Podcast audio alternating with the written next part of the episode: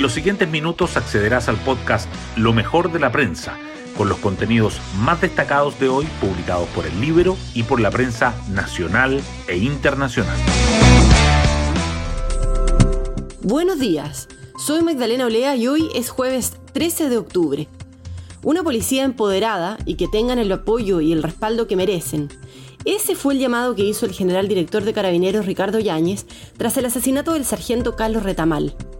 El pesar por la muerte del uniformado, que murió tras ser golpeado en medio de un procedimiento policial, fue transversal. Esto no lo vamos a tolerar. Carabineros cuenta con todo nuestro apoyo, dijo por su parte ayer el presidente Gabriel Boric, quien además anunció la expulsión del país de tres extranjeros que atacaron a un grupo de uniformados en Puerto Montt.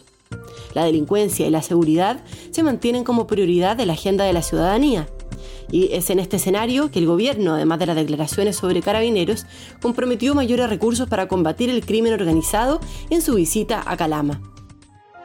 Las portadas del día. Las reacciones a la muerte del funcionario policial atacado en San Antonio y la nueva alza de tasas del Banco Central acaparan la atención de la prensa. El Mercurio titula que el general Yáñez demanda real respaldo, respeto y empoderar a carabineros después del asesinato del sargento, mientras que la tercera agrega que la policía uniformada vive su año con más homicidios en dos décadas. En tanto, el Mercurio, la Tercera y el Diario Financiero remarcan que el ente emisor eleva el tipo de interés a un nuevo máximo de 11,25% y pone fin al ciclo de alzas. La aprobación del TPP-11 también sigue presente. El Mercurio destaca que el gobierno defiende esperar a las side letters antes de ratificar el acuerdo comercial y que ex cancilleres critican la demora. La tercera resalta que Chile Vamos amenaza con paralizar las conversaciones constitucionales si Boric demora el TPP-11. A propósito del diálogo constituyente, el Mercurio dice que la oposición analiza una fórmula que aumente los requisitos para aprobar una nueva constitución. Y la tercera añade que el oficialismo discute un mecanismo para redactar el texto y que el Ejecutivo busca alinear a sus coaliciones. El Mercurio destaca que escala una polémica por el director del metro y parlamentarios exigen su salida para aprobar el presupuesto de transportes, y que el presidente de Perú acusa un golpe de Estado luego de que la Fiscalía lo denunciara por asociación ilícita.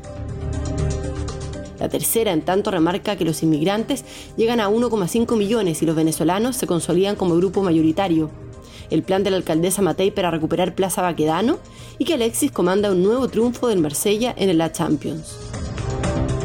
El diario financiero, por su parte, titula que Entel y Ericsson suman una nueva alianza y construirán en conjunto redes privadas de 5G.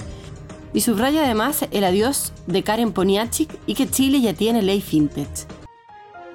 Hoy destacamos de la prensa.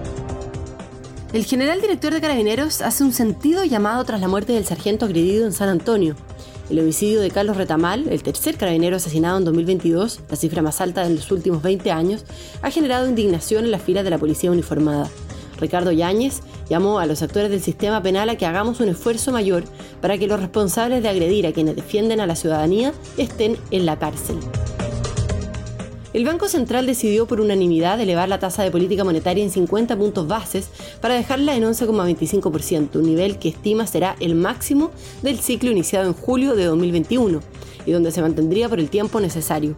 El mercado espera que los recortes empiecen en el primero o segundo trimestre de 2023. El gobierno defiende esperar a las side letters para ratificar el TPP-11 en medio de críticas. Ex cancilleres cuestionaron esta estrategia y la ministra vocera Camila Vallejo afirmó que ahora le toca al Senado respetar la decisión del presidente. Sus declaraciones no cayeron bien en el Congreso, donde algunos senadores de derecha amenazaron con paralizar las conversaciones sobre el nuevo acuerdo constitucional. Chile Vamos buscaría aumentar los requisitos para aprobar una nueva constitución.